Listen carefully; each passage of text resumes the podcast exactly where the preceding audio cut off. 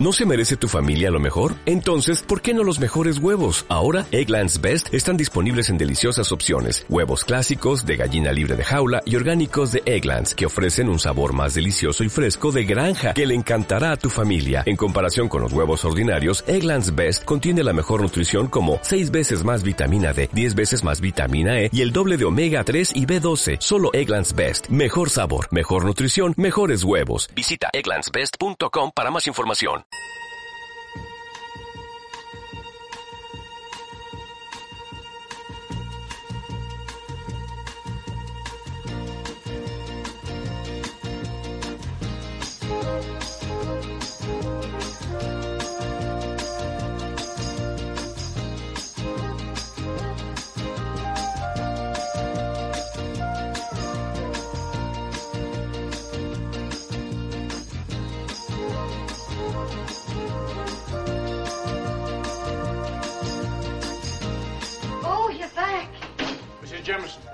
I introduce your latest guest, Miss Naiad. She comes from Mars.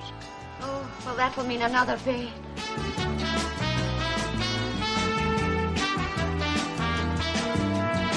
¿Qué haría Barbarella?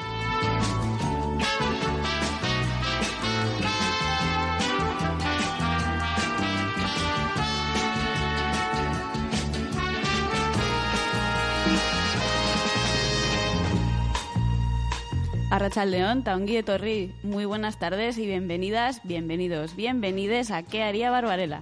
Un programa de Consoni Radio con AZ emitiendo desde Azcuna Centro A a Lóndiga Bilbao.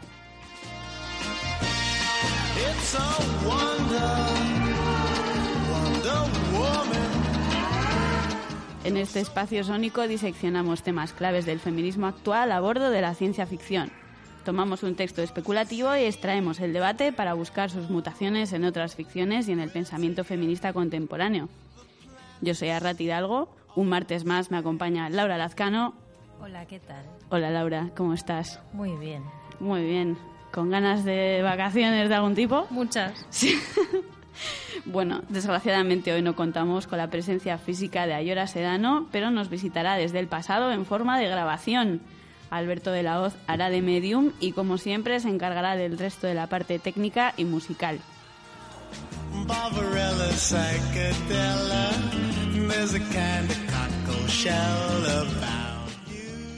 Hemos titulado este quinto episodio A través del tiempo queer. ¿Por qué? Pues como es habitual, por motivos variados. Para empezar, porque como mucha gente sabrá ya, junio fue el mes del orgullo LGTBIQ+, con sus correspondientes celebraciones, patrocinios corporativos, polémicas en las que no ahondaremos para salvaguardar nuestra propia salud y recordatorios de lo que significa para tantas de nosotras el 28 de junio.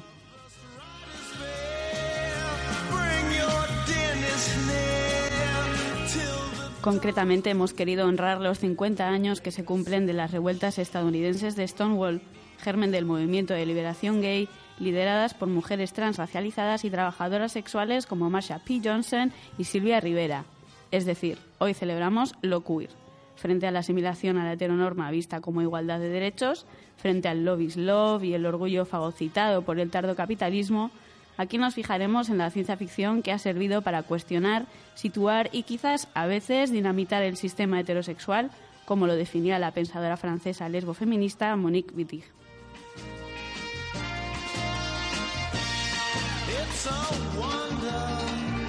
Además, este pasado domingo celebramos el Día Internacional de las Identidades No Binarias, todas aquellas que rompen con un binarismo de género que, gracias al pensamiento descolonial, hoy en día reconocemos como artificial e impuesto, en gran medida alrededor del mundo como mecanismo colonial de control y explotación de las personas.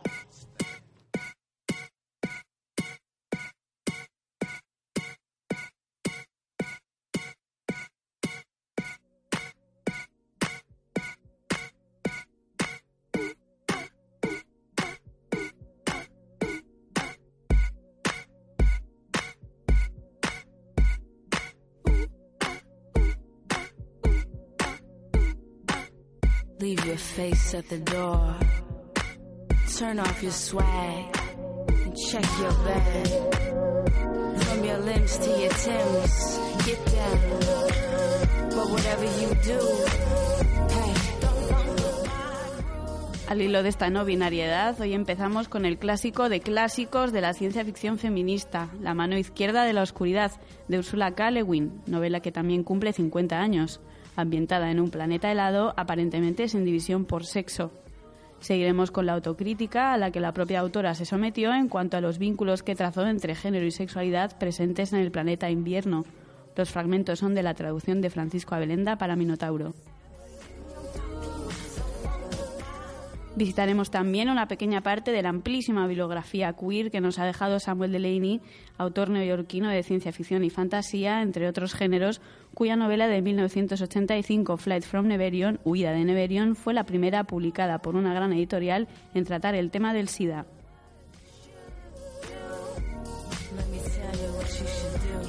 Interpretando lo queer en la escritura de Delaney como más allá del contenido y dominando también la forma, nos serviremos del concepto de tiempo queer del teórico Jack Halberstam, autor del célebre ensayo Masculinidad Femenina, para lanzar hilos conductores hasta la escritura de Hiromi Goto, autora lesbiana cuyas reflexiones sobre la ficción especulativa como queer nos sirven para cerrar un círculo y abandonar, al menos por hoy, la idea del tiempo como una línea recta.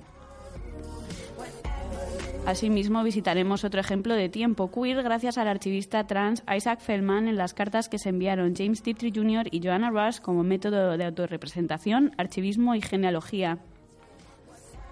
En su sección audiovisual, Laura nos traerá ejemplos tempranos de ciencia ficción queer en el cine de los 70 y 80, el New Queer Cinema y sus exponentes, y nos contará cómo se refleja la transexualidad en la ficción actual. También escucharemos las reflexiones de algunas jóvenes voces bisexuales del panorama fantástico estatal actual, como Laura S. Maquilón y Coral Carracedo, acerca de la presencia de sexualidades no heteronormativas en su obra. Y cerraremos indagando en el potencial especulativo del pensamiento transfeminista hispanohablante. Ahí es nada. Creo que mejor vamos empezando.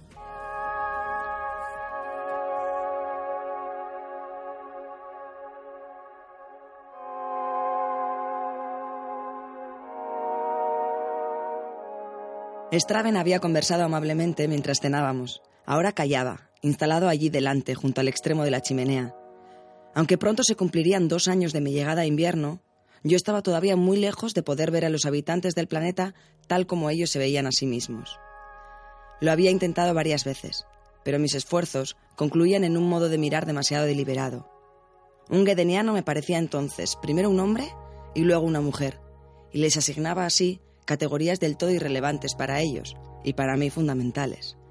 De modo que mientras sorbía la ácida cerveza humeante, se me ocurrió que durante la cena la conducta de Straven había sido femenina. Todo encanto y tacto, y ausencia de sustancia, graciosa y diestra. ¿Era quizá esta blanda y sutil femenidad el motivo de mi desconfianza y mi rechazo? Pues me parecía imposible pensar en Straven como mujer, esa presencia oscura, irónica, poderosa, a mi lado, a la luz del fuego, y sin embargo, cada vez que lo imaginaba como hombre, me parecía ver cierta falsedad, cierta impostura, en él o en mi propia actitud hacia él.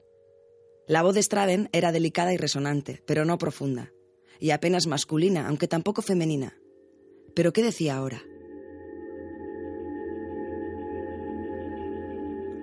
La novela comienza dos años después de que el enviado terrestre Genly haya llegado a Gezen, o infierno, o infierno, bueno, más bien no, invierno, un planeta en plena edad glacial al que Lecumen, una alianza de mundos habitados por humanoides con un antepasado común, quieren invitar a unirse.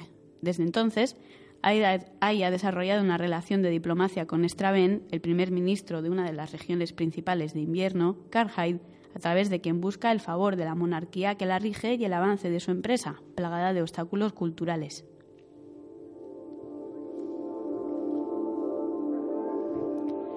Una de las principales dificultades a las que ha de hacer frente tiene raíces muy profundas en su psique. Los habitantes de invierno son andróginos y asexuados la mayor parte del tiempo, salvo por unos pocos días al mes, cuando en un periodo de celo llamado Kemer, según la influencia de otras personas en celo de su entorno, desarrollan unos u otros órganos reproductivos y atributos de género. Hay, procedente del planeta Tierra, criado en una marcada división binaria hombre-mujer, es incapaz de relacionarse con los habitantes de invierno, sin asociar ciertos valores al aspecto físico y el comportamiento de los gecenianos. Esto no solo le ocurre con Straven, en quien le cuesta confiar, como vemos, por sus supuestos gestos femeninos, sino también con otros individuos con quienes se encuentra, a quienes marca como mujeres en caso de carecer de la supuesta neutralidad que su cultura asocia a la masculinidad como norma.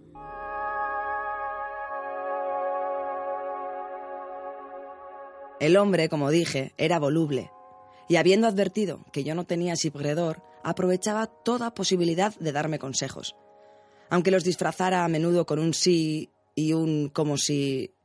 Tenía a su cargo la superintendencia de la isla. Yo lo llamaba mi ama de llaves, pues era ancho de nalgas, que se le sacudían al caminar, de cara redonda y blanda y de naturaleza fisgona, agradable y bondadosa. Me trataba con amabilidad y por una pequeña suma mostraba mi cuarto a quienes buscaban emociones extrañas. Vean el cuarto del misterioso enviado. Era tan femenino en el aspecto y las maneras que una vez le pregunté cuántos hijos tenía. Puso mala cara. Nunca había dado a luz, pero había sido progenitor de cuatro. Tuve un pequeño sobresalto, como muchas otras veces.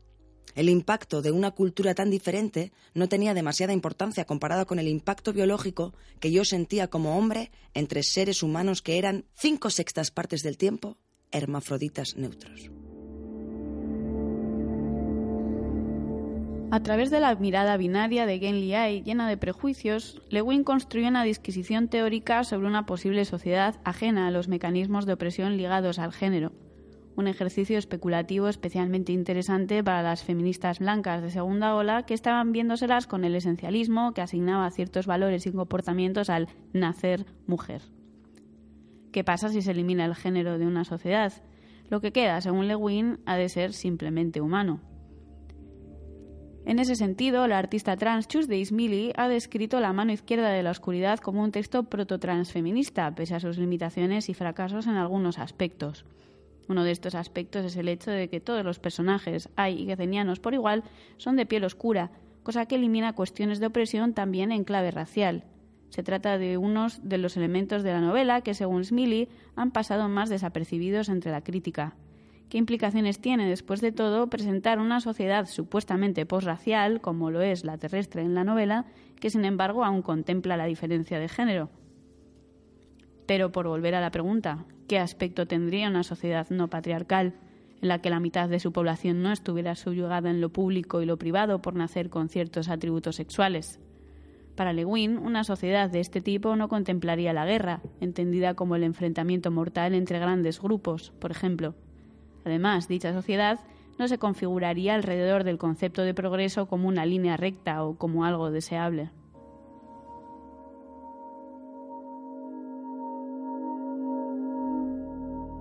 Durante el deshielo no se puede confiar en ninguna clase de transporte, de modo que la mayor parte del tráfico se hace deprisa a principios del verano. Los caminos están entonces atestados de caravanas. Las autoridades vigilan el tránsito y todos los vehículos y las caravanas tienen que mantenerse en continuo contacto de radio con los puestos de la ruta. Los vehículos se mueven a una velocidad media de 40 km por hora, terrestre. Los gedenianos podrían dar mayor velocidad a estos vehículos, pero no lo hacen. Si se les pregunta por qué no, responden siempre, ¿para qué?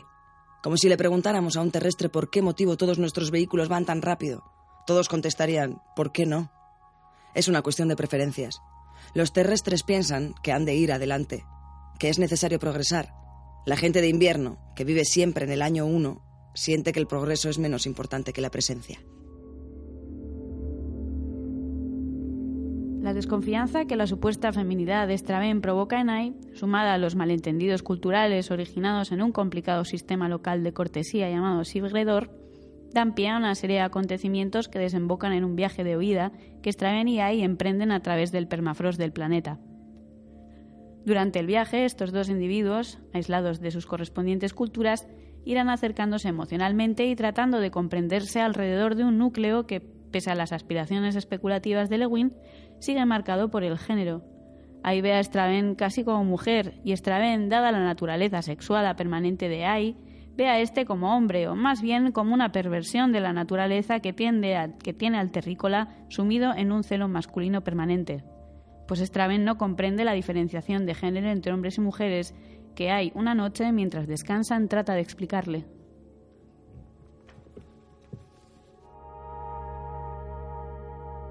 Supongo que lo más importante, el factor de mayores consecuencias para la vida de cada uno, es nacer hombre o mujer. En la mayoría de las sociedades eso determina expectativas, actividades, actitudes, normas, costumbres, casi todo. El vocabulario, variantes semióticas, ropa. Aún la comida, las mujeres tienden a comer menos. Es difícil separar las diferencias innatas de las adquiridas. Aún donde las mujeres participan de la vida de la sociedad en un nivel de igualdad con los hombres, son ellas siempre quienes llevan el peso del embarazo y tienen a su cargo casi todo el trabajo de crianza. Entonces, la igualdad no es la norma común. ¿Son mentalmente inferiores? No sé, no parece haber a menudo entre ellas genios matemáticos, o compositores de música, o inventores, o filósofos. Pero no porque sean estúpidas. Físicamente tienen menos fuerza que los hombres, pero viven un poco más. Y psicológicamente... Después de haberme quedado mirando un rato a la luz de la estufa, ahí meneó la cabeza. Ar, explicó, no puedo decirte cómo son las mujeres. No lo pensé mucho antes. Cómo son en general, ya entiendes. Y Dios, ahora casi ya no me acuerdo. Llevo aquí dos años, ¿no sabes? En cierto sentido, las mujeres son para mí más extrañas que tú. Contigo comparto un sexo al menos. Ahí apartó los ojos y se rió de mala gana y nervioso. Mis propios sentimientos eran confusos y abandonamos el tema. La trampa de pensar en la división entre hombres y mujeres como un hecho biológico, con complicadas ramificaciones culturales, cuyo origen natural es casi imposible de distinguir, es algo que Monique Wittig ya denunciaba en su colección de ensayos de 1992, El pensamiento heterosexual. Para ella no hay ningún sexo, solo hay un sexo que es oprimido y otro que oprime. Es la opresión la que crea el sexo y no al revés y añade que lo contrario querría decir que el origen de la opresión debe encontrarse en el sexo mismo, que la división natural de los sexos precede a la sociedad. Naturalizar esta división implica naturalizar la historia y decir que hombres y mujeres siempre han existido y siempre existirán. Sabemos que la realidad en el planeta Tierra es mucho más compleja que la de una división estricta y polarizada entre varón y hembra, también entre humanos, y esta complejidad es una de tantas que a Lewin se le escapan en invierno. Sin embargo, para Wittig la categoría de sexo es una categoría política que funda la sociedad en cuanto heterosexual, y no se refiere a la heterosexualidad desde el plano de las relaciones, sino a un sistema de pensamiento que, según ella, tiende a universalizar inmediatamente su producción de conceptos, a formular leyes generales que valen para todas las sociedades, todas las épocas, todos los individuos. Este sistema es patente en las reacciones que muestra Ay en invierno, como se hizo eco la legendaria autora feminista Joanna Rush en su crítica de la novela, donde denunció el uso de Lewin del masculino genérico para referirse a los guedenianos como pueblo, y el masculino neutro para todo aquel que no dejase entrever características femeninas a ojos de Ay. Si bien es cierto que gran parte de la información que nos llega sobre la sociedad gedeniana es a través de AI, un hombre cis heterosexual, Lewin admitió en su artículo respuesta posterior titulado ¿Es el género necesario? no querer utilizar pronombres inventados para la población de invierno. Ante otras críticas a la novela, como el hecho de que el sexo al que se hace poca referencia en la historia es a todas luces puramente reproductivo, Lewin años más tarde reconoció en una revisión de su artículo una representación corta de miras de una sociedad que en ese aspecto no tendría por qué funcionar según la heterosexualidad planteada por Wittig. En los años 90 publicaría el relato Mayoría de edad en Carhide, en la que el deseo queer ocupa un espacio importante y la sexualidad gedeniana es independiente de cuestiones reproductivas. Este proceso visible y público de autocrítica, reflexión y creación es una de las prácticas por las que Lewin se mantuvo como una figura clave del feminismo en la ciencia ficción hasta el final de su vida. Su forma de exponerse y someter a observación pública los mecanismos de su propia obra es algo a lo que se ha dedicado tras voces de la ficción especulativa abiertamente queer como Samuel Delaney, de quien hablaremos a continuación.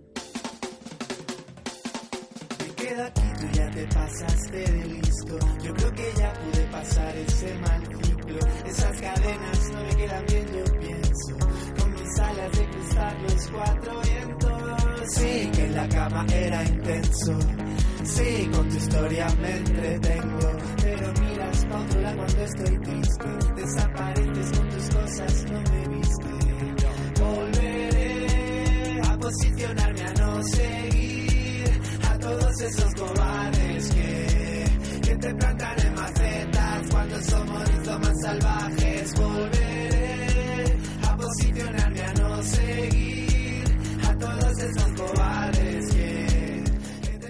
Conocido por su gente cercana como Chip, Samuel Delady nació en Harlem en el seno de una prominente familia afroamericana. En la ciencia ficción y la fantasía encontró en los años 60 el espacio necesario para explorar y experimentar de formas que la literatura realista de la época no le permitía.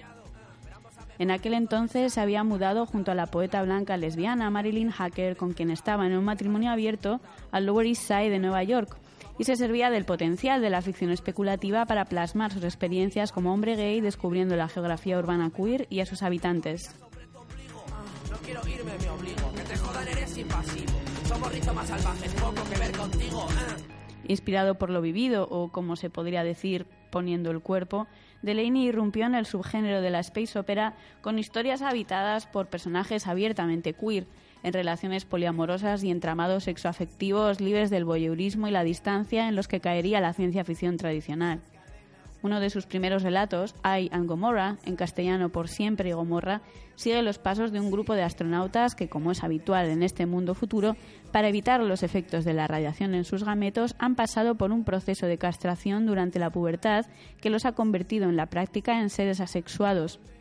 Lejos de aislarlos de las dinámicas sexuales de su sociedad, este proceso los ha transformado en individuos fetichizados por personas que los buscan expresamente.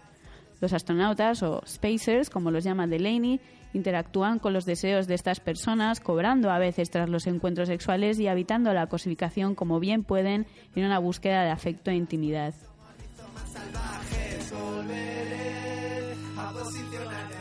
La experiencia gay neoyorquina de Delaney daría paso en los 80 a uno de los hitos de la ciencia ficción y la literatura queer en general.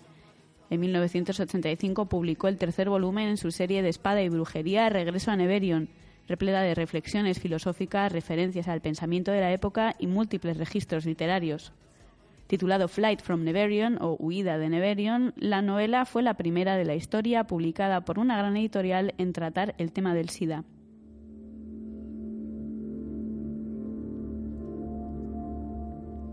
El libro es un documento de brutal carga histórica por haber estado en proceso de escritura cuando aún el origen vírico del SIDA estaba a unos meses de ser confirmado, y este mismo proceso de investigación, de lucuraciones desde la experiencia vivida y la lectura de fuentes procedentes de círculos activistas gays de Nueva York, forma parte literal de la novela.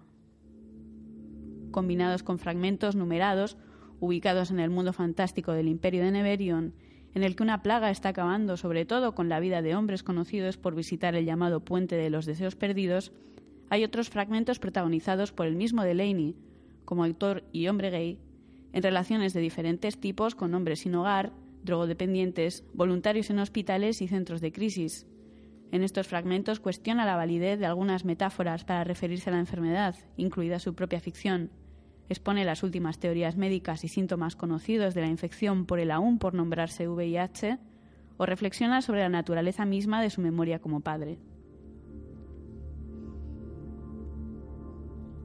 Estos párrafos conviven con el desarrollo de una plaga en Neverion cuyas víctimas van encajando cada vez más visiblemente en las experiencias urbanas del Nueva York contemporáneo de Delaney, cuya presencia activa en el desarrollo del texto sirve como núcleo a una narración que escapa a la linealidad y, podríamos decir, habita lo que el filósofo Jack Halberstam ha denominado tiempo queer. Halberstam escribió, Para mí el tiempo queer es el oscuro club nocturno, el, el acto perverso de apartarse de la coherencia narrativa de la adolescencia, madurez temprana, matrimonio, reproducción, crianza de los hijos, jubilación, muerte. Tanto en forma como en contenido, la novela de Delaney reniega de la linealidad narrativa, negada como les está esa coherencia a los personajes en los que se centra, y poco eficaz para sus objetivos como escritor sumido en una crisis inaudita que transformó para siempre la historia LGTB. Delaney se vale del metatexto para rechazar todo rastro del viaje del héroe y reemplazarlo por los viajes vitales de algunas de las identidades más marginadas de la sociedad contemporánea. En el proceso, deja constancia de otras maneras de crear especulación queer.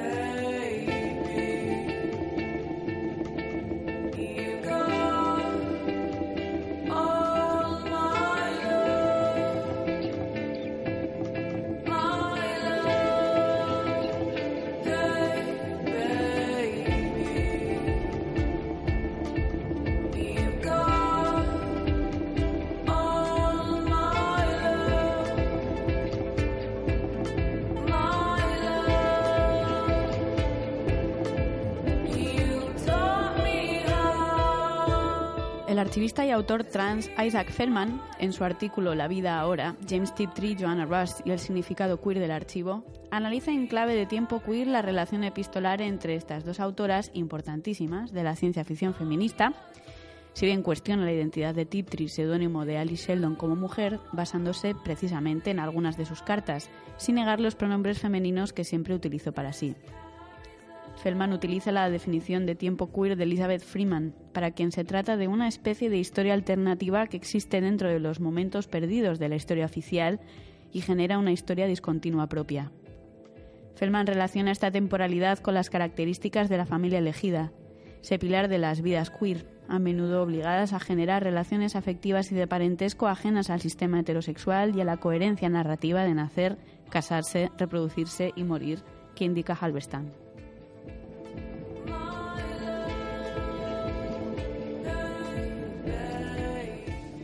Feldman relata el detallado trabajo de autoarchivo que realizó Tiptree de sus cartas, insistiendo en que Rush hiciera lo mismo por su parte.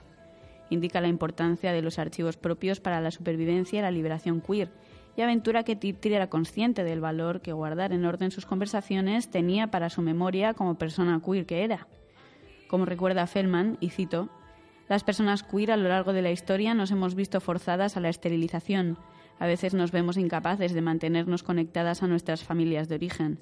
La garantía de memoria de la familia nuclear, la tradicional lista de nombres en la Biblia familiar, en ocasiones nos está vetada. Titri no tuvo descendencia propia, pero sí dejó familia elegida, y la familia elegida, según Feldman, se funde de forma natural con el archivo.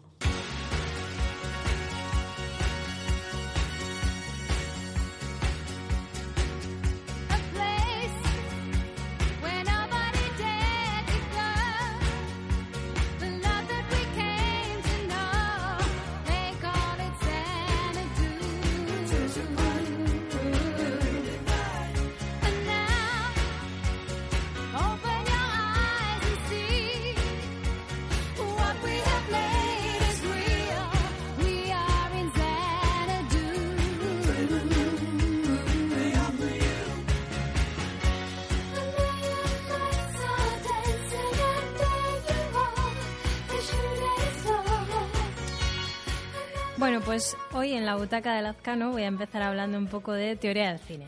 Muy y bien. diréis, ¿y qué es esto de teoría del cine, Laura? ¿Y a qué viene este rollo? Bueno, pues ya vais a ver. Y ojo, que la teoría del cine no se debe confundir con el análisis cinematográfico o con la crítica de cine. A ver, así, para empezar, a grandes rasgos va una definición teórica. La teoría del cine es el estudio de la naturaleza del cine y provee un marco teórico pues para entender la relación del cine con la realidad, con otras artes, con los espectadores, etcétera. Es decir, se podría decir que la teoría del cine posibilita la crítica y el análisis cinematográfico como que sienta las bases de estos dos últimos. Claro, ¿qué pasa? Hay muchas teorías de cine. Estaban, por ejemplo, pues los soviéticos con su teoría del montaje, el formalismo ruso, la teoría de autor, la psicoanalítica, la feminista, etcétera. Hay muchas. Y resulta que, en los años 80 pues, hubo una especie de revelación porque mm, se cayó en la cuenta de que la teoría del cine, o sorpresa, siempre había sido normativamente blanca y heterosexual. ¿Qué me dices? Sí, a ver, bueno, sí que es verdad, por ejemplo, que la teoría feminista hablaba de la otredad, pero claro, incluía en ese saco a gays, lesbianas y transexuales, ¿no? Esa gente. Así que pues se llegó a la conclusión de que la homosexualidad pues era el punto flaco de prácticamente todas las teorías de cine existentes hasta ese momento.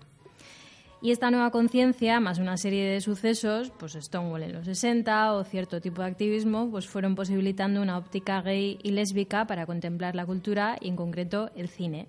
Y así surgió la teoría queer de cine, que sirvió para muchas cosas, entre otras, por ejemplo, pues bueno, la más importante, la más importante para señalar la heterosexualidad del resto de teoría, de teorías, como ya hemos dicho, o pues para revisar las nociones de fetichismo, de castración, pues claro, entre otras eran insuficientes desde una óptica queer, o por ejemplo, pues para señalar los arquetipos homófobos que han habitado en el cine desde siempre, o sea, véase pues el mariquita afeminado, o el psicópata gay, o la vampira lesbiana súper lasciva, ¿no? claro, la con obsesa de Rebeca. ¿Eh? La señora obsesa de Rebeca. Mm, Eso es. Con todo esto, claro, se intentaba conseguir una representación pues más compleja, ¿no? más diversa en la pantalla. Y bueno, ahora después de todo esto, ya sentadas las bases, os voy a hablar de una de mis películas preferidas de todos los tiempos, que es The Rocky Horror Picture Show. Porque ¿para qué retrasarlo? Dios mío. Sí, sí, sí. Esta película es un musical, bueno, a ver, se le pueden poner muchas etiquetas, ¿no? Musical, ciencia ficción, terror, comedia. Yo, más bien, yo diría que es un musical que se sirve de la comedia para homenajear un poco la ciencia ficción, ¿no? De hecho, la canción de la entradilla, que es magnífica, o sea, son unos labios rojos carnosos mientras cantan, o sea, sobre un fondo negro mientras cantan, es todo un homenaje a distintos títulos, ¿no? A distintas películas de ciencia ficción y de terror clásico. Es curioso, a, ver, a mí, por ejemplo, los musicales no, no me gustan mucho. O sea, Madre mía. sí, yo, a ver, no me escondo. ¿eh? O sea, yo ahora mismo diría que es como el único de los pocos géneros que se me atragantan y sin embargo a mí de Rocky Horror Picture Show me encanta. ¿Tú los veías de pequeña, los musicales? No. Yo creo que ahí está la clave. Puede ser, Tienes ¿no? O que sea, crecer con sí. siete novias para siete hermanos porque si no, no... o sea, si te los han metido en casa desde pequeño bien, si no ya Sí, luego es tarde. Siempre. olvídate. pues eso será, pues gracias, gracias mamá. Sí. sí. Eh, supongo que será por las vibraciones que desprende. De hecho, además me acuerdo con la- cuando la descubrí, la película, que hice- o sea, no se me ocurrió otra cosa más que hacer una presentación para una asignatura de la uni y recuerdo la cara de horror de la profesora mientras yo contaba de qué iba la película. Esto fue el tercero, ¿no? Que no Sí, estaba yo. sí. Joder. En ese curso, sí. Bueno, a ver, The Rocky Horror Picture Show está dirigida por Jim Sharman en 1975. eh, pasó por la taquilla así sin pena ni gloria y poco a poco se fue haciendo más conocida gracias a que se empezó a proyectar en las sesiones de madrugada de los cines y unos años después, ya en los 80, de repente surgió el culto. Porque si existe Mm. una película de culto en toda la historia del cine, desde luego es esta. ¿Y a qué me refiero con esto? Eh, bueno, pues empezaron a organizar sesiones especiales donde la gente acudía disfrazada de los personajes de la película o cantaba las canciones a grito pelado, llevaban accesorios para, interactu- para interactuar, todo esto durante la película, ¿eh? o gritaban líneas de diálogo a la los personajes en la pantalla, bueno, recreaban las escenas, ¿no? O sea, eran como verdaderas fiestas. La fiesta del cine. Sí. el día del espectador. Y, a ver, no os he contado el argumento, ahora me estoy dando cuenta. Va de una pareja, es, es lo de Explícalo, menos. a ver si puedes. Es lo de menos. Sí, la verdad es que... Va de una pareja que tiene una avería en el coche y bueno, entonces pues se tienen que resguardar en un castillo y lo que no saben es que en ese castillo vive el científico Frankenfurter que está fabricando la criatura masculina de sus sueños, de sus sueños más húmedos. ¿Y qué tiene que ver esto con la ciencia ficción queer? Bueno, pues Frankenfurter, el científico, es un travesti. Y además así se define él, como un travesti del planeta transexual de la galaxia Transilvania. Luego la mayoría de los sirvientes y visitantes varios del castillo son bisexuales. Claro, a ver, la pareja protagonista de, de la película pues representa un poco como el estrato más puritano, ¿no? De la América decente. Decente. Los WASP. Sí, eso. Y pronto se les corrompe, ¿no? Son seducidos por los miembros del castillo. De hecho, ya o sea, en 10 minutos están en ropa interior. Sí. Los Sí, sí. protagonistas. Imagínate yo contando esto delante de la profesora menos indicada. Así me fue. Bueno, a ver, The Rocky Horror es una película divertidísima, es maravillosa, es un canto al placer, a ser uno mismo, una misma, celebrar y enorgullecerse de la sexualidad. De hecho, es curioso porque prácticamente, aún así, no hay casi sexo en la película. Hay muy, muy pocas escenas y las pocas que hay son con muy poca luz. Y bueno... Pues contra luz. Sí. Esto es del final. Si no habéis visto la peli no pasa nada. Y si no queréis que os spoile el final, apagáis la radio un momento y lo volvéis a poner. Resulta que casi todos terminan siendo alienígenas. Bueno, casi todos. Los, los personajes más importantes terminan siendo alienígenas de otro planeta. Que ya había habido un montón de pistas durante la película, por si no os habéis dado cuenta. Lo Mm. cual, bueno, pues no deja de ser una metáfora de cómo la sociedad hace sentir a la gente LGTBI, ¿no? En la, pues, como Mm. parias durante sus vidas. Y para que veáis que este tema de los aliens en el cine queer de ciencia ficción no es un recurso aislado, hay otra película de la que voy a hablar ahora que es Liquid Sky, del 82, que va sobre unos alienígenas, es, es bastante famosa, ¿eh? Es que me suena el nombre, Sí. no por qué. Es, va sobre unos alienígenas invisibles que, ater- invisibles que aterrizan en un ático en Nueva York en busca de droga. ¿Por qué no?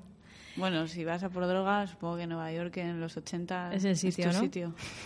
Pues bueno, la protagonista es Margaret, que es una modelo bisexual y que mantiene una relación con otra chica que a, que a su vez es su camello particular. Y el aspecto andrógino de Margaret, de la protagonista, pues le permite interpretar dos papeles, el suyo por una parte y el de y luego por otra parte el de, del de un personaje masculino que es su enemigo. Entonces, pronto se descubre que los alienígenas están buscando una feromona que más tarde descubren que se produce en el cerebro humano cuando una persona experimenta un orgasmo. Entonces, cada vez que Margaret, que la protagonista, tiene relaciones sexuales, pues los cuerpos de sus amantes desaparecen justo después del orgasmo, claro. Vaya. Sí, claro, Margaret no entiende nada. O sea, se cree que es ella, ¿no? La que está matando Sea la que tiene el problema. a estas personas sin querer. Y luego, por otra parte, hay un científico alemán que se camela, ojo, ¿eh? se camela a la vecina del apartamento de enfrente, donde tienen los aliens aparcado el platillo volante, y así poder espiarles con un telescopio. Claro, yo os digo que esta, esta peli resulta mucho más marciana por cómo desarrolla la secuencia de eventos y cómo presenta a sus personajes que por su estética, porque no son la coherencia ni el argumento los puntos fuertes de Liquid Sky, pero no pasa nada. Y digo lo de la estética, pues porque la película tiene como una forma curiosa de avisar al espectador cuando los alienígenas han entrado en escena, porque acordados que son invisibles. Y lo hace, bueno, lo hace jugando con las imágenes, ¿no? Pues por ejemplo poniendo imágenes justapuestas en movimiento, o el uso del color, de repente colores saturados a tope, y asociando todos estos juegos a, a la presencia de los alienígenas. Es un poco como un cruce entre Neon Demon de Nicholas Winding y Under the Skin de Jonathan Glazer, pero con muy poco presupuesto. Y bueno, a ver, pues esta película fue bastante importante en su época, pues sobre todo por el retrato que hace del mundo de la moda, ¿no? Pues el cinismo de una gente que se dedica a ir de fiestas y a drogarse. Y también del, por el retrato que hace de la subcultura neoyorquina de los 80, pues por la música, los estilismos y bueno, pues lo que se cocía en Nueva York en los años 80. Y también se puede leer la película como una metáfora del SIDA, bueno, de la crisis del SIDA en Nueva York en aquella época. Que esto vamos a ver que es bastante frecuente en el cine queer, de ciencia ficción. Y ahora que ya hemos pasado la barrera de los 80 con Liquid Sky, nos vamos a la década de los 90, en concreto al New Queer Cinema. Si os acordáis de la teoría queer de cine que hemos hablado antes, pues en los años 90, al calor de esta teoría de cine, se creó el New Queer Cinema, que es un movimiento cinematográfico dentro del indie estadounidense que surge como respuesta a esta falta de diversidad en la pantalla, ¿no? O sea, surge para definir y representar las identidades gays, lesbianas, bisexuales y transgénero y sus experiencias. Los directores de estos movimientos, la mayoría de ellos, bueno, yo diría que eran todos gays y lesbianas, pero tampoco no me voy a pillar los dedos. Ahora había aliados. Igual, imagínate. Perdón, siempre nos metemos con los aliados. Ya, sí, En son todos muy los episodios. Lo sentimos. Pues la- sí, los directores de este movimiento, bueno, pues destacaron por su forma de tratar las identidades sexuales y también pues porque se alejaron de las convenciones, eh, de las convenciones heterosexuales, convenciones y convicciones heterosexuales en un momento en que el SIDA pues estaba todavía muy presente y entre ellos pues destacaban por ejemplo Gus Van Sant, Greg Araki, Todd Haynes, Eric Jackman o Bruce LaBruce. Y una de las películas clave de este movimiento del New Queer Cinema fue Poison, del, de 1991 de Todd Haynes, que es el debut de este director y está compuesta por tres historias. ¿Tú la has visto esta? Creo que no. No. Las tres, imitan, las tres historias de Poison invitan conscientemente el estilo de las películas antiguas de ciencia ficción. Una de ellas va de un preso homosexual, otra va de un niño que se escapa tras matar a su padre y la última, bueno, la tercera y la que más nos interesa porque es la que más es la de ciencia ficción, pues va de un científico que inventa el elixir de la sexualidad humana, se lo bebe sin querer, Vaya. sí, y se transforma en un asesino. Cae accidentalmente con la boca abierta. En el caldero. sobre- y se transforma en un asesino con pústulas en la cara y en el cuerpo.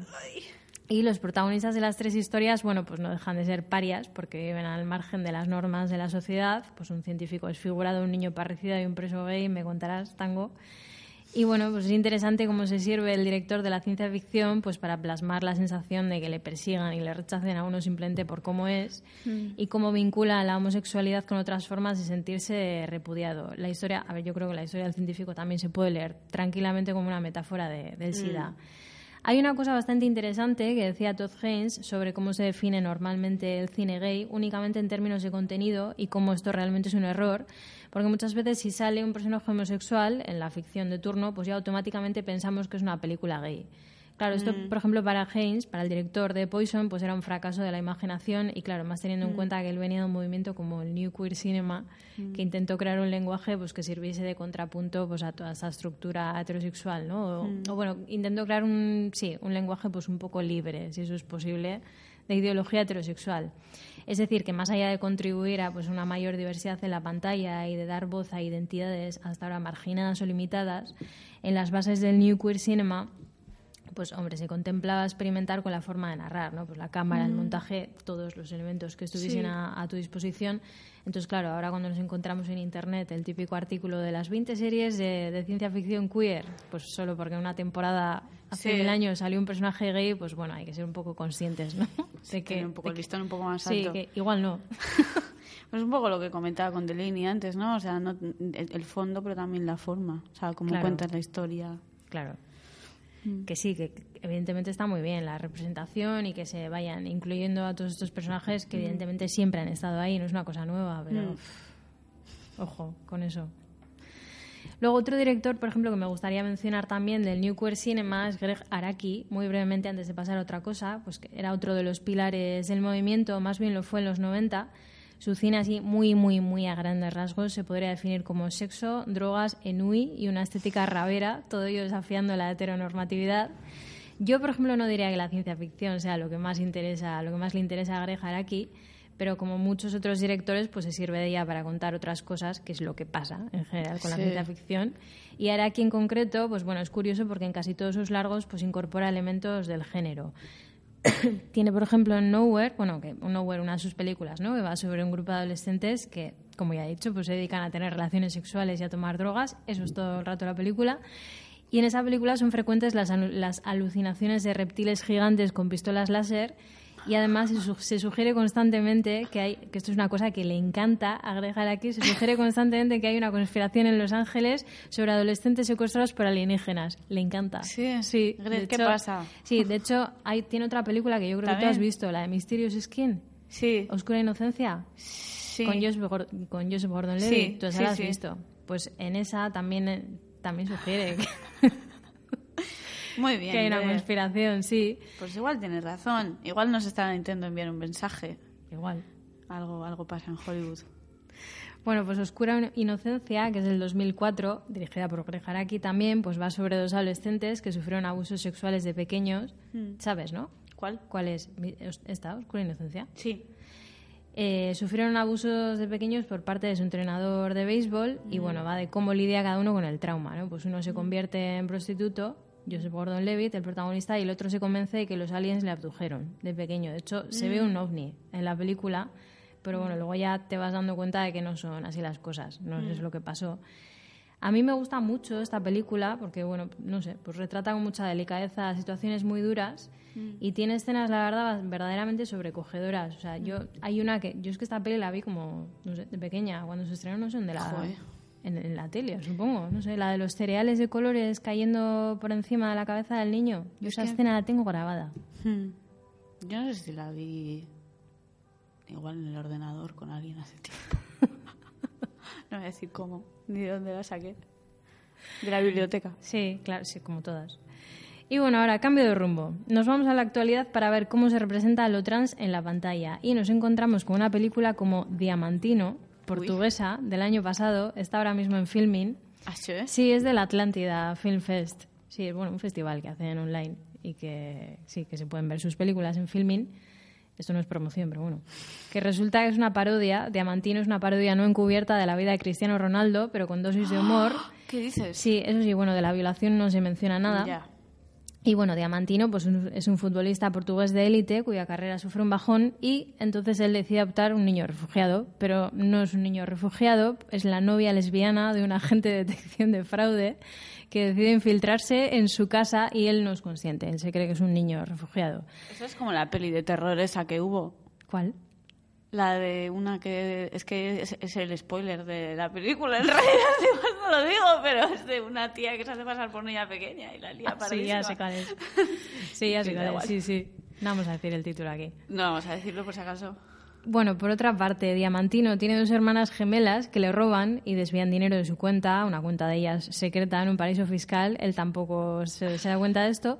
Y pronto sabemos que las hermanas han decidido firmar un contrato con una empresa de genética para que clonen a Diamantino y fundar así un equipo de fútbol imbatible. Madre mía. Pero no es lo mejor. Lo mejor es que en el proceso le implantan los genes de un pez, queriendo. No es consciente nada de esto. Y eventualmente le crecen los pechos. ¿Qué dices? Sí. Por, por ADN de pez. Sí, sí, es eh, ADN de- del pez payaso, me parece. Creo recordar, ¿eh? Sí. Madre mía. Bueno, la película es una... Yo no he dado un duro y la verdad me gustó bastante. Es Yo, una- yo voy a ir a verla según salga. Dale, sí. Es una sátira política y bueno, pues saca a la palestra pues varios temas actuales, ¿no? Sin renunciar a la, come- a la comedia. Sí. Por ejemplo, hay una escena en la que queda claro que la única forma que tiene Diamantino de empatizar con el drama de los refugiados es acordarse una vez que perdió un partido de fútbol, un partido muy importante. Y por si estáis dudando de qué hace Diamantino en un podcast de ciencia ficción queer, pues os diré que hay escenas de él jugando al fútbol en un estadio que se llena de algodón de azúcar rosa, mientras él corre tras la pelota acompañado de perritos gigantes. Y bueno, pues ya os, os- como os he contado, pues él descubre una nueva identidad y termina aceptando su cuerpo y su nueva sexualidad. Sí. ¿Y, y esa parte la tratan bien o es en plan un elemento más de la broma? Porque- Hombre, es un elemento más de la broma, sí, Ya. es comedia. Ya, vale. Para tenerlo en cuenta, Hmm. si la vais a ver. Sí. Y por último, otra cinta que desafía la masculinidad, aunque con un enfoque totalmente distinto, es The Wild Boys, una película francesa del 2017 de Bertrand Mandico sobre un grupo de chicos que viola a su profesora y sus padres deciden enviarlos como castigo a una isla misteriosa. Y esta isla se llama la Isla de los Vestidos porque literalmente transforma a los hombres en mujeres. Vaya. Eso los Sutil. padres, ya, eso los padres no lo sabían, ¿eh? Madre mía. Porque ahora me estoy dando cuenta que, que vaya, que vaya problema. Sí. ¿no? O sea, como castigo te convierte en una mujer. No, pero los padres no eran conscientes. Y resulta que las plantas de la isla tienen una dosis hormonal elevada y eso es lo que causa la metamorfosis de los chicos en chicas. La película es interesante también porque todo el elenco que hace de chicos en realidad son actrices. O sea, tienen Sí. un aspecto así como bastante andrógino y de hecho yo durante la película ya lo estaba sospechando sin haber mirado a ver los nombres de los actores actrices. Lazca no lo veía venir. Sí, y sí, a ver, sí que juega con el género a un plano más real, ¿no? Más comprometido. A mí eso, por ejemplo, me pareció interesante. La película en sí es, seduce bastante eh, con la imagen, o sea, hipnotiza bastante. Y, a ver, ya antes de transitar la isla, de llegar a la isla, pues The Wild Boys hace gala de una carga sexual bastante evidente, bastante evidente. Sí. Y ya en la isla pues se desata eso convirtiéndose en un festín de fluidos de placer y de violencia, ¿no? Pues por ejemplo mazorcas que desprenden chorros de leche, Ah, arbustos con forma de mujer, relaciones sexuales con la vegetación, es un poco como Chachi. ¿Cómo dices que se llama esta- película? es un poco como Annihilation pero guarra. The Wild Boys. ¿The Wild Boys es esta? Sí, bueno, en francés, ¿eh? De Le Garçon Es que me, Sauvage, hay una así. peli sueca que salió hace Ya poco. cuál dices, Girls. Lost. Ah, Girls ¿no? Lost sí. se esa. Sí, es, es muy distinta, es totalmente Mm. distinta. Es más tirando a fantasía. Bueno, es que pff, fantasía, ciencia ficción, es que Sí, tantas veces entremezcla. Sí. Aparte, es curioso, ¿eh? Porque en esta peli que dices, la de Girls Lost, Sí. que la vi hace poco también, Sí. de hecho para el podcast, pero al final pues decidí no. No, vaya. Eh, va sobre un- al revés, sobre un, bueno, Sí. un grupito de chicas que son amigas y se convierten en chicos porque beben Toman una planta, ¿no? Sí, sí, beben como las gotitas que caen de, de una planta. Sí. Y entonces, pero es diferente porque ellas pueden decidir cuándo se convierten y cuándo no. Sí. Y digamos que cuando se convierten en chicos, les dura el efecto, digamos, eh, pues no sé, un día, unas Sí. horas. E inicialmente ellas son queer en principio también. Mm, bueno, no to- no eso- todas, ¿eh? O un par, ¿no? No todas. Que se Al meten final- con ellas en Sí, clase. sí, se meten con ellas, sí, pero no por eso. ¿No? No, No sé. no, pues por se meten con ellas porque son poco populares. Ya. Pero una de ellas es interesante porque una de ellas al final pues sí que sí que está muy a gusto con su cuerpo nuevo. Hmm. Entonces en, el- Hmm. en ese sentido es interesante la película. Mm. Pero no tiene tampoco Pero había dos que ¿eh? están juntas, ¿no? Dos de ellas no están saliendo juntas. No, yo creo que no, ¿eh? Igual me la estoy vi hace poco, columpiando igual. yo. La vi de resaca, pero No me acuerdo lo que hice el sábado, no te voy a discutir esto. Bueno, total, para Sí, terminar ya con perdón. The Wild, no, para terminar con The Wild Boys, pues eso, que es una fantasía muy extravagante, sobre todo lo visual, que es donde busca seducir, no tanto como las reflexiones a las que llega, pero bueno, que merece mucho la pena, ¿eh? Mm. en mi opinión. También voy a, voy a ir a voy a ir corriendo a verla.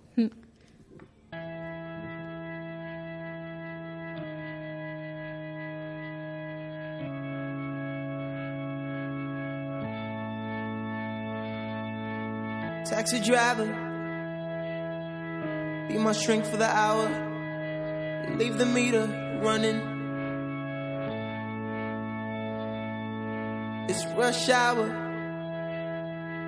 so take the streets if you wanna. Just outrun the demons, could you?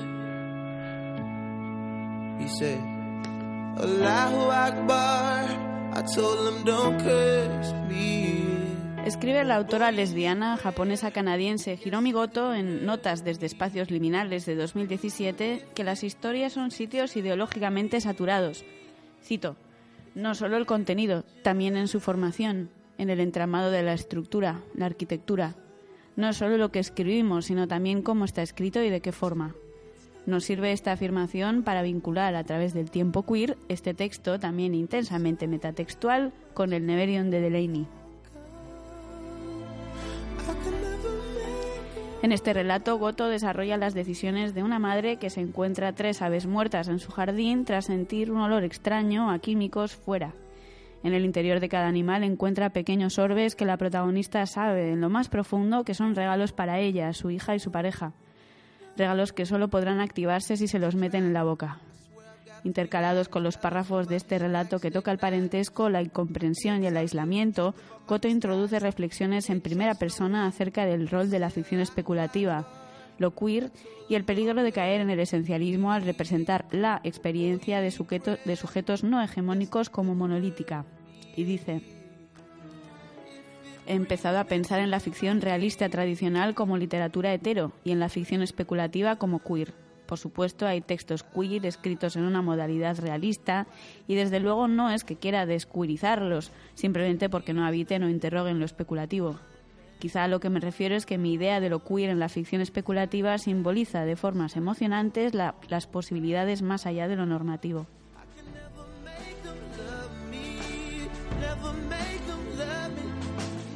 Y continúa describiendo la mejor ficción especulativa, a su parecer, como aquella que no está limitada por la mecánica de los sistemas que hemos desarrollado hasta ahora, la que no está confinada a los límites de nuestros cuerpos y fuerzas sociales e históricas. Goto ve lo especulativo, es decir, lo queer, como generador de inquietud, un espacio para experimentar sensaciones que no nos son familiares sin temer por la aniquilación de nuestro ser.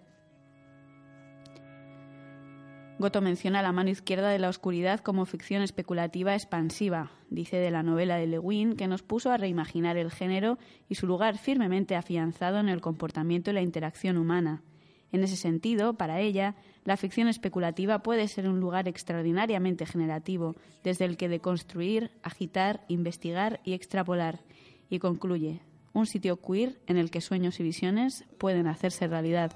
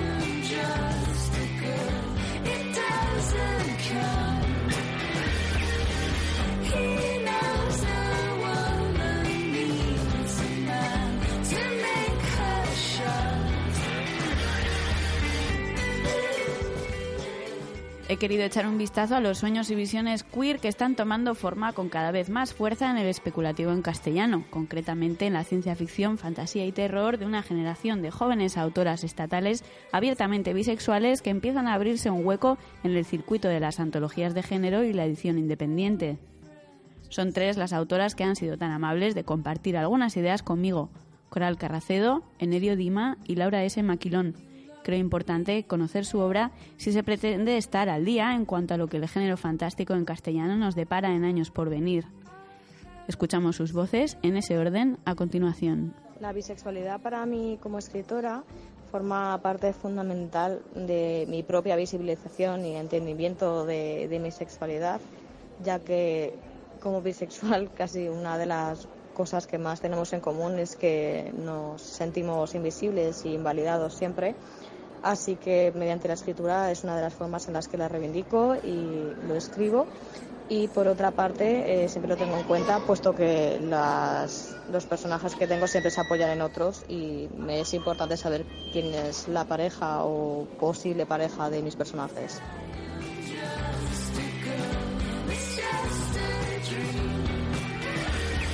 Creo que lo que más interviene es que al darme cuenta de lo poco habituales que son los personajes bisexuales, o aunque sean habituales, pues siempre son menos que dentro de lo poco comunes que son los personajes LGTB, pues eh, siempre son menos comunes que los gays o las lesbianas, y cuando aparecen casi siempre se ponen como personajes confusos o como personajes que pasan de una cosa a otra y ya no vuelven nunca. O sea, pues el típico personaje que tenía un novio y ahora tiene una novia y ahora ya solamente va a tener novias. Pues entonces eso es un poquito lo que lo que intento evitar. Yo intento sobre todo además que los personajes alrededor del personaje bisexual ni lo pongan en duda, ni se paren a pensar que es una fase o se le falta el respeto. Yo intento, pues por ejemplo, en, en Tarantela directamente el mundo entero no era heteronormativo y lo normal en ese mundo era ser bisexual y era lo que más se tenía asumido y todos los personajes lo aceptaban como algo natural, que es lo que es y ya está.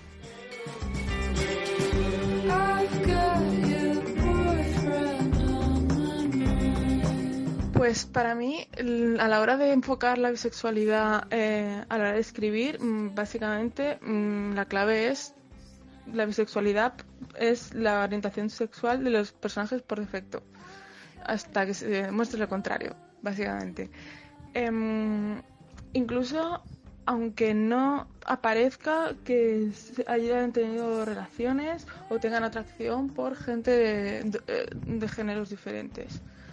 Mm, eso es más complicado porque la gente a lo mejor no lo percibe como tal y puede pensar que son lesbianas o que son gays eh, y a veces lo son, pero mm, mi forma de plan no de plantearlos es que ya me, salen me salen así, es un pues ¿por qué no? Y, y ya está, es un poco mi forma de, de verlo. Ahora veo el mundo así.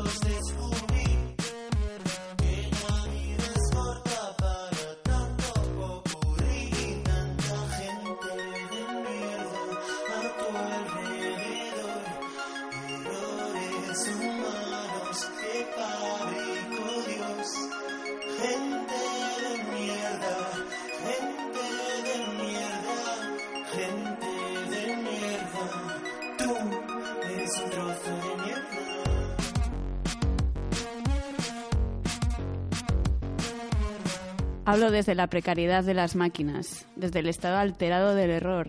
Hablo como pornobrera del código, como paria. Hablo desde el smartphone que compré con mi primera paga de prostituta.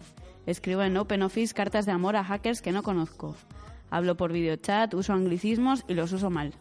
Tecnología y ciencia son palabras sacadas con mala leche de la misma definición del diccionario.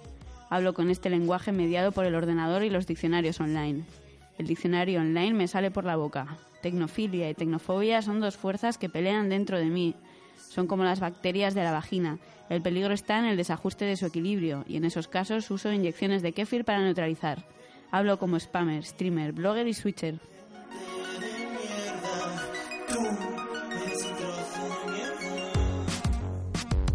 Así introduce la artista, escritora y activista chilena Lucía Egaña Rojas su artículo Tecnofeminismo, apuntes para una tecnología transfeminista, recogido en la antología de 2013 Transfeminismos, Epístemes, Fricciones y Flujos. Se trata de un texto que advierte forma parte de un proceso abierto de reutilización por el cual algunas partes se mantienen intactas y otras se reutilizan como un software de código abierto. Describe Lucía Egaña de esta manera también la mecánica del feminismo, que va reutilizándose y cambiando constantemente. Avisa, en resumen, que el texto no tiene nada de original. Frente a la definición habitual de lo tecnológico como opuesto a la naturaleza en una lucha de poder, frente a la visión de la industrialización como un proceso que reemplaza cuerpos, Egaña se plantea cómo podría ser una tecnología transfeminista, habla del tecnotransfeminismo como un espacio retratado en una novela de ciencia ficción distópica que, dice, estamos protagonizando desde hace más de 15 años. Para Egaña, una relación transfeminista con la tecnología burlará la obsolescencia programada del cuerpo para programar la obsolescencia del género y asimismo tocará máquinas, reutilizará componentes, sabrá cómo abrir el portátil o conocer los placeres del ano.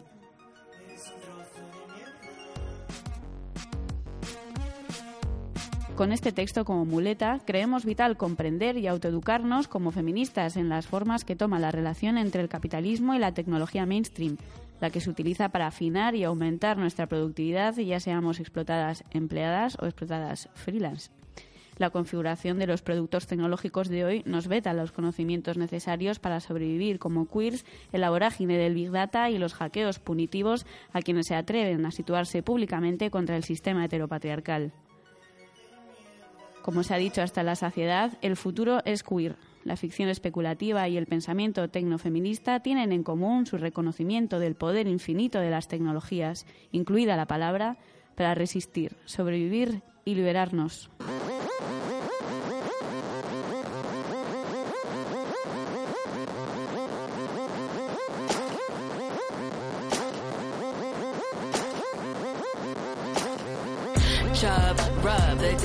Just heating up. So what? These shorts are inching up. I'm looking good. I'm looking good. Big these pants are tight enough. High cut. Estamos agradecidísimas, como siempre, de que hayáis querido acompañarnos en un episodio más de ¿Qué haría Barbarella? También agradecemos a Alberto de la Hoz, como siempre, que esté dando el callo a los controles. A Yora Sedano le agradecemos su voz, que sabemos que tiene fan, nos, nos lo han dicho. Muchas gracias a Virginia Buedo por hacernos llegar los fragmentos de la mano izquierda de la oscuridad. A Coral Carracedo, Enerio Dima y Laura S. Maquilón por compartir sus visiones con nosotras. Al equipo de Consoni por confiar en este trabajo que nos gusta tanto hacer.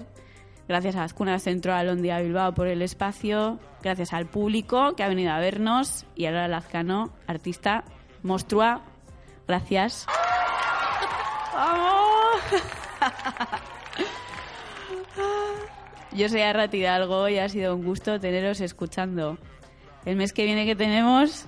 Tenemos vacaciones. ¡Vacaciones!